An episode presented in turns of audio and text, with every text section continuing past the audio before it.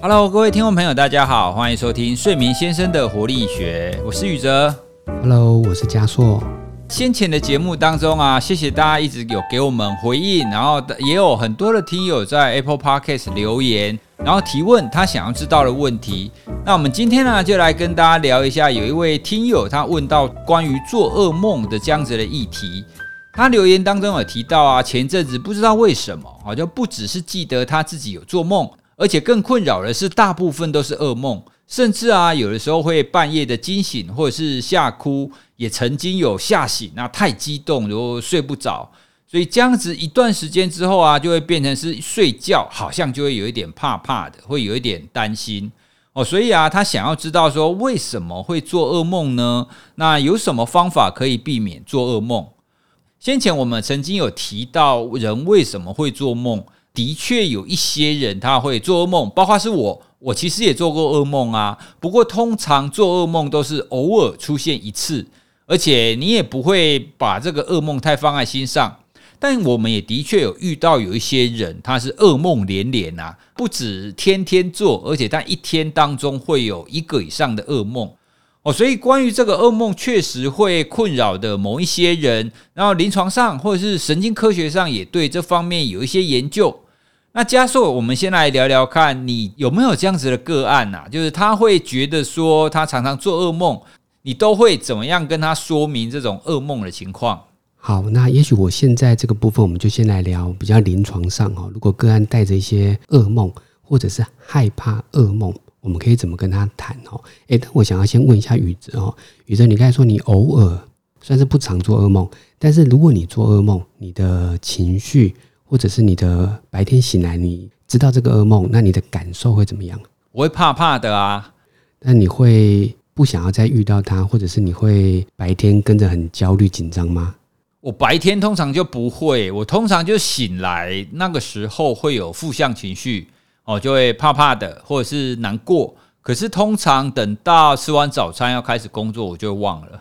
OK，好，我会这样问，是因为我觉得每一个人对于所谓的噩梦，他的反应不一样，也跟这个人的嗯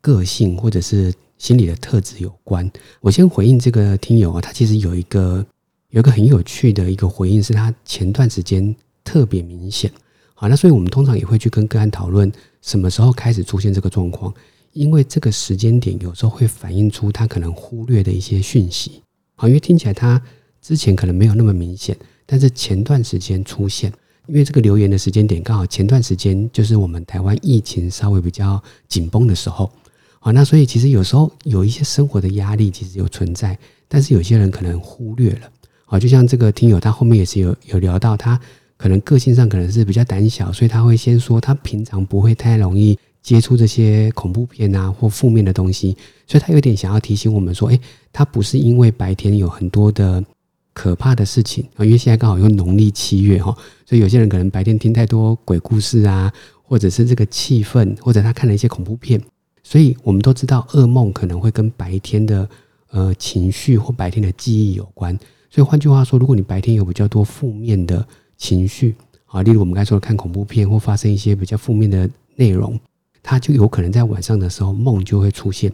之前有过一些相关的调查，我们人会做梦，而且梦里面负面情绪也比较多。那这个也合理，因为梦就是去帮你把白天的情绪或记忆做整理。那你说好的梦需要做整理吗？可能也需要，但是它比较不会那么容易被压抑。就是我们白天如果发生一些开心的事情，我们可能就会把它很明显的记得牢牢的，或者我们不会把它压抑下来。但是如果我们白天接收到讯息有些是负面的，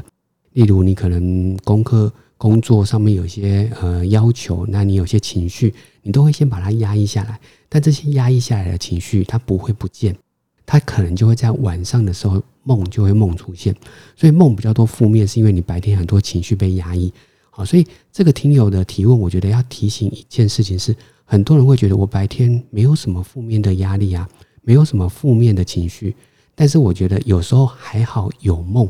我这句话我很常跟个案讲哦，还好你有梦，因为梦就可以去提醒你这件事情，提醒你你白天有些负面的情绪可能被你压抑下来了。那就像我刚才说的，这个听友可能前段时间因为疫情，可能搞不好还是有一些白天的担心、白天的害怕。那这些东西可能不是你避免得了的，因为你说你可以主动的避免去看这些恐怖片啊，主动避免一些负面的新闻消息。可是这个东西有点是一个集体，这个台湾这个意识上都可以感觉到的一些焦虑。那这些焦虑一定都存在。那有可能你你白天不小心的把它压抑下来，压到你的意识之下，我们叫做下意识或潜意识。那但是晚上的梦它就会可能出现。好，所以其实梦的过程中是在帮你处理这些情绪，好，所以原则上不会是坏事，反而可以提醒自己，OK，你白天可能有一些焦虑，有一些你没有办法意识到的一些压力存在，好，所以我说梦是帮你去提醒自己，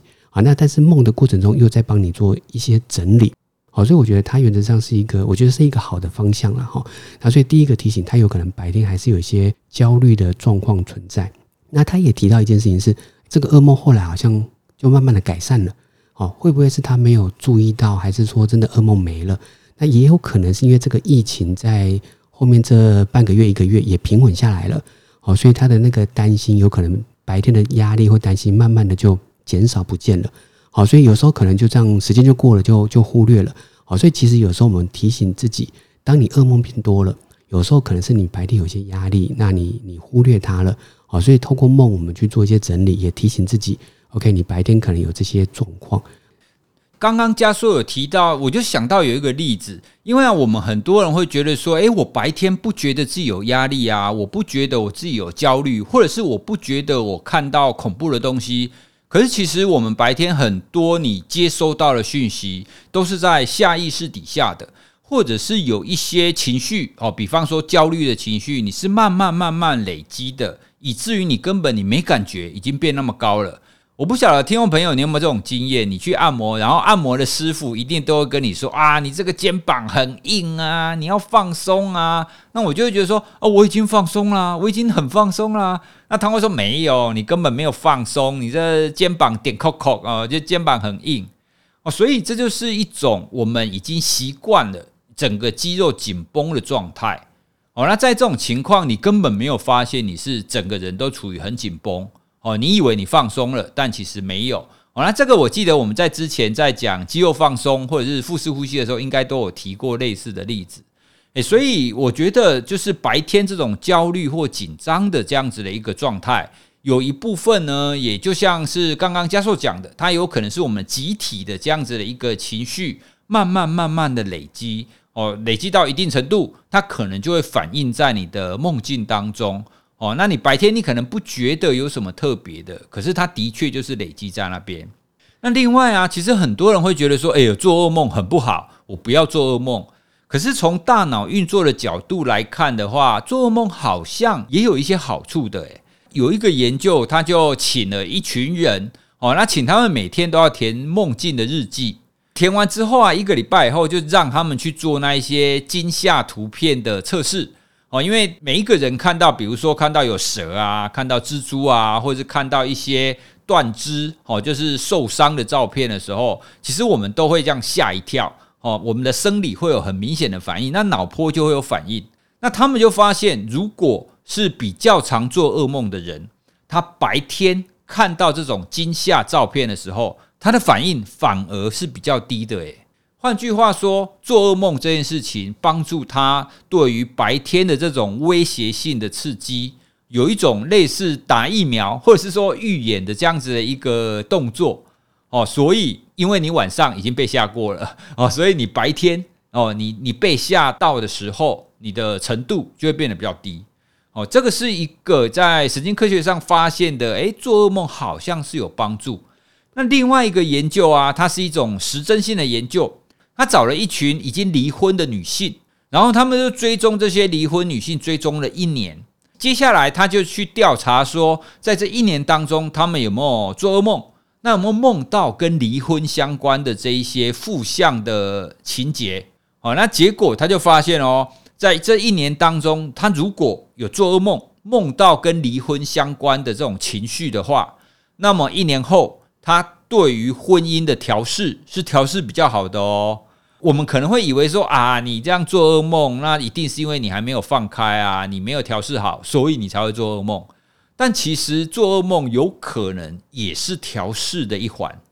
哦，所以就像我刚刚讲的那一个研究的例子，那些离婚的妇女这样子，关于婚姻这个负向的情绪，在梦境当中演一次、演两次、演三次、演几次以后呢，他的白天的心情、忧郁的情况就都会明显的变得比较好，变得比较改善。哦，所以这是两个关于行为上或者是神经科学上，他们发现其实做噩梦没有我们想象中的那么差。做噩梦本身，它就在调节你的情绪。可是啊，话又说回来，如果梦境有这样子调节情绪的功能，那是不是做越多噩梦那就越好？这样听起来好像又怪怪的，对不对？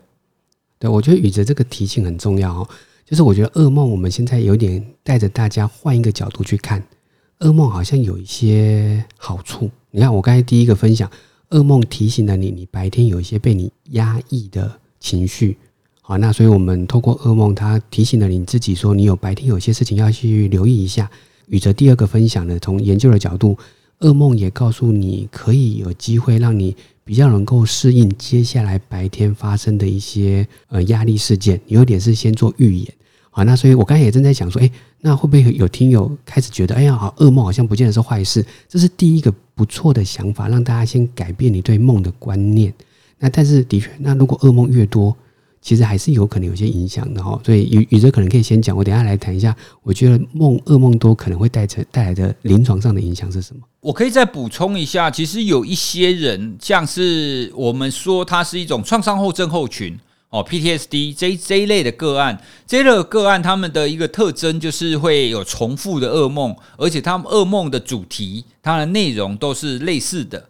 哦，像是如果有一些军人，他在退伍之后，他可能会重复出现战场上的这一些噩梦哦，因为那那些都是一些很恐怖的一个情况嘛。好，那这这种情况啊，在研究上就有发现，这一类的常做噩梦，而且是同样主题的噩梦，他们为什么没有情绪调节的功能？主要是来自于他们大脑当中一种叫做正肾上腺素的一种神经荷尔蒙，它的调节有失调的情况。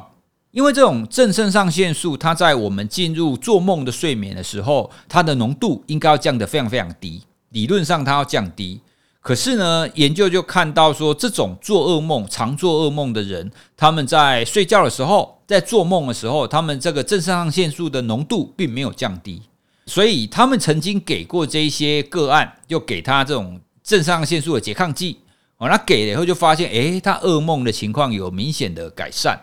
哦，所以这个其实是在脑科学上的一些研究啦，说可能跟我们的大脑的调节系统有一点失调，可能也有关系。哦，那当然也不见得一定要用药，因为我们人本来就是一个系统嘛。你可以用一种比较用药的方式去改变大脑的运作。那当然，更好的方式是你透过行为或者透过认知，然后去让你自己调节。哦，那让这个噩梦比较不会再产生出来。对，所以宇哲刚刚提到的第二个概念呢，其实就是我们说的像心理治疗。好，所以就像这个听友提问，他现在好像慢慢的好了，那也有可能他的压力被解除了。那所以如果他是有些人就是这样自己好了，但是如果你的压力是没有被解决的，例如你有一些可能家庭的压力、工作的压力，那如果我们透过心理治疗，你去解决这些压力，那这个压力不在。你的这些焦虑或者是被压抑的情绪消失了，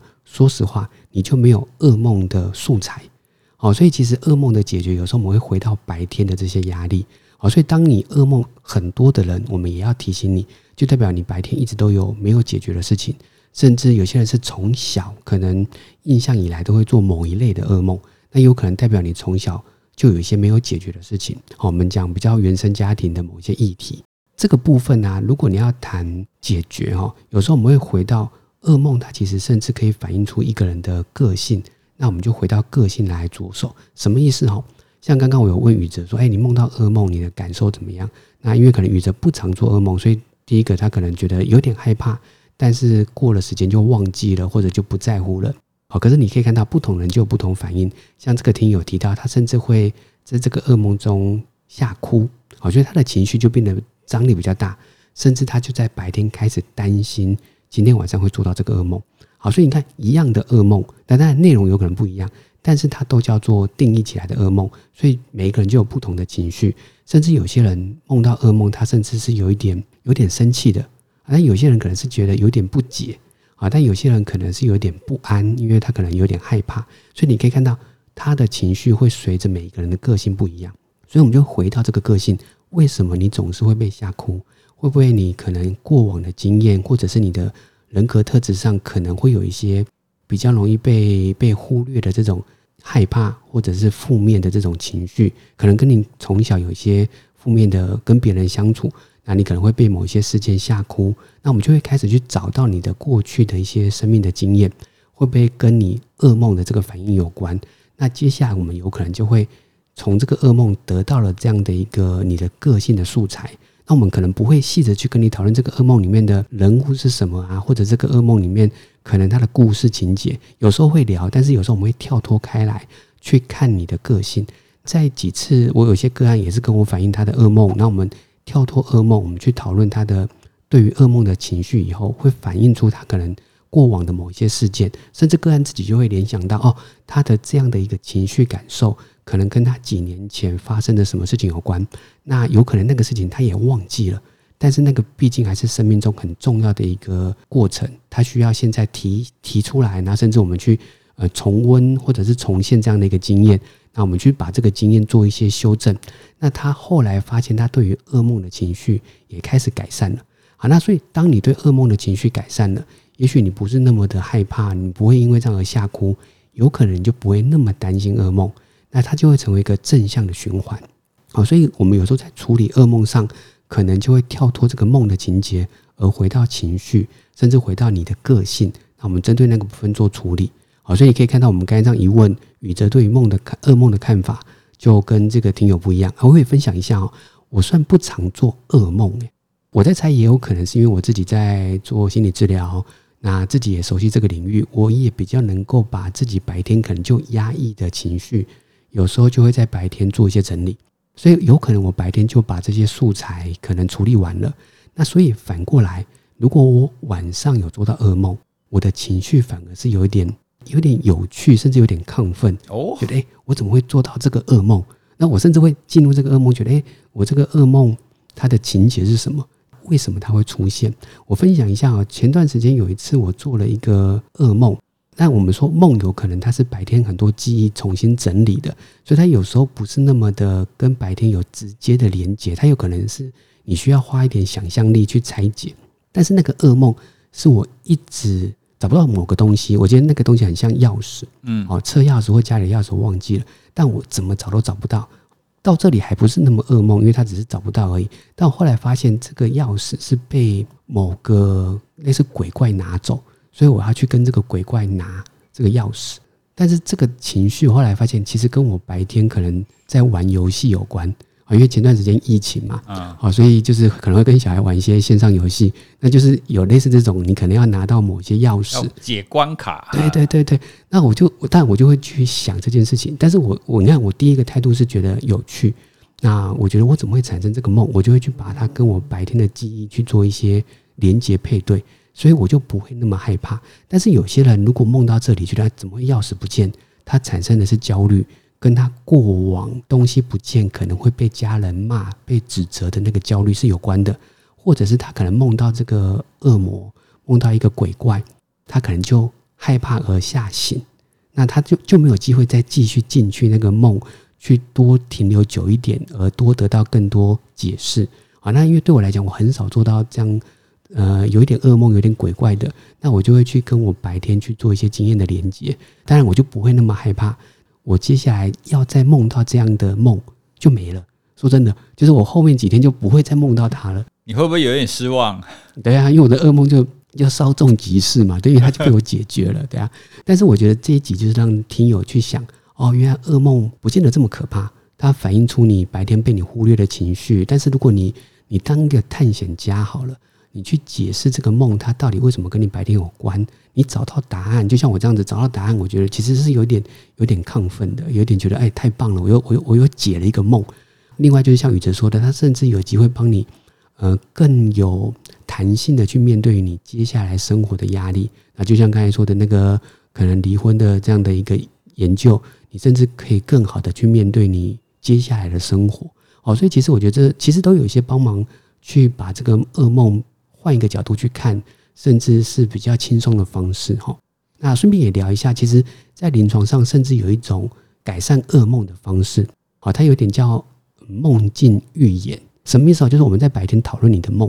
例如你被吓醒，到底是什么情况？在最经典的举例，就是有些人是被被别人追追着跑，所以你很害怕那个人追到我。那太可怕了，所以你在被追的过程中，你就吓醒了啊，就没了因为很多人的梦就是在吓醒以后就没了，但是我们就在白天去预演，去跟你讨论，那这个人追你还有没有别的可能性？会不会除了他可能要追杀你，他可能要呃可能要欺负你，还有没有别的？例如我们常说，你去想更多的可能性，甚至让个案自己去创造更多的想法。那个案有时候就聊说，有可能他是要追着我，给我掉的钥匙。啊，就像我们刚才说那个魔王，其实不见得是负面的，他有可能是要帮你，然后或者是追着你跟你讲说啊，你是我好久不见的谁谁谁，要跟你跟跟你跟你见面这样子，要玩那个来追我啊，来追我啊，对对对，所以这是这种像宇哲刚才说的那种口吻是很有趣的，对，所以但是他还是在追你，所以大家都会停留在追，然后就害怕。但是如果我们想很多种可能性，好，那这个会发生什么？你在白天想了可能五六种可能性，它就成为你白天记忆的素材。那你就有机会在晚上做这个梦的时候，你把它接下去，但是接到不同的可能性。那但如果你这个噩梦真的不小心被你有机会接到不同的可能性，那你就不会那么害怕它了。好，所以它就有机会就在这里结束了。为什么会结束？是因为有时候这个梦如果一直在被吓醒，那你说 OK，我我又被做到这样被追的噩梦。你白天可能跟你的另外一半或跟朋友讲了说哦，我又梦到这个噩梦了。但但是你白天讲出来了，它就成为你白天。新的记忆，你晚上就有机会再梦到被追，但是就又又吓醒，所以你不断的重复这样的梦，不断的白天再讲出来，它就没有解决。你现在如果梦到一次，哦，原来这个追我的人真的就是要跟我玩游戏，玩鬼抓人的游戏，然后后来就我当鬼，但是我又可以，我又可以怎么样延伸下去？所以你白天就产生新的故事的情节。当你这样子重温的时候，重重新预演的时候。这个噩梦可能就会成为一个不同的结构或不同的表现，这是一种介入噩梦的处理方法，我们叫做梦境预演的这样的一个方法。好，所以聊到现在，你会发现啊，其实梦有很多的可能性，甚至我们有时候真的会请个案，就像刚才宇哲的其中一个实验，是你把很多的梦写下来，写下来以后，如果你真的不知道怎么解释，不知道它到底为什么跟白天的生活有关联，你带来跟你的心理师或者是相关的医疗人员。哦，那睡眠的专家，你去跟他讨论，他有时候会提供你不同的看法，那你就可以在这样的理解之后，你对于梦、噩梦，你就有不同的想法，你其实焦虑度跟担心就不会那么高了。我刚才讲的有一句话，其实是一个心理学大师叫荣格，他其实有说过一句话是：还好人类有梦，因为你通过梦可以探索太多你可能被压抑的情绪。所以我觉得其实还好，我们作为人类是有梦，而且你是可以可以写下来这个梦，你是可以把这个梦再讲出来的。所以其实它是有很多可以延伸的角度。今天呢，其实借由这一集来跟大家更深入的聊一下梦哦，特别是噩梦哦，因为大家都不喜欢噩梦嘛。不过呢，我们如果用比较中性的眼光来看待的话，噩梦它的确是一种提醒。就像我们很多人都不喜欢负面情绪一样，我们不喜欢焦虑啊，不喜欢生气啊。可是我们我们从中性的角度来看的话，这些负面的情绪其实也都有它的意义的哦。所以希望今天的内容呢，可以让大家对自己的睡眠，然后对自己的梦境啊，特别是噩梦，可以更多一点的了解。更重要的是，你以后不要太担心你做噩梦。因为你就是要把这个情绪给释放下来，然后透过我们刚刚的解释，你就可以知道说，噩梦其实是有它的功能的哦，它并不是真的要来吓你，跟鬼怪一样。只要你了解它，你就会更知道怎么去应应它。好，那我们今天这一集呢，聊噩梦就跟大家聊到这里喽。那各位，如果你听了以后，你觉得有什么想要跟我们回馈的，或者是你也有什么样子的睡眠的？疑惑想要问我们的，都欢迎你跟我们联系哦。你可以从资讯栏当中找到我们的联系方法，或者是你可以留言在 Apple Podcast 底下的留言板，我们都会看到，然后我们会找时间，然后录节目来回应给大家。好，那我们今天就跟大家聊到这里喽，拜拜。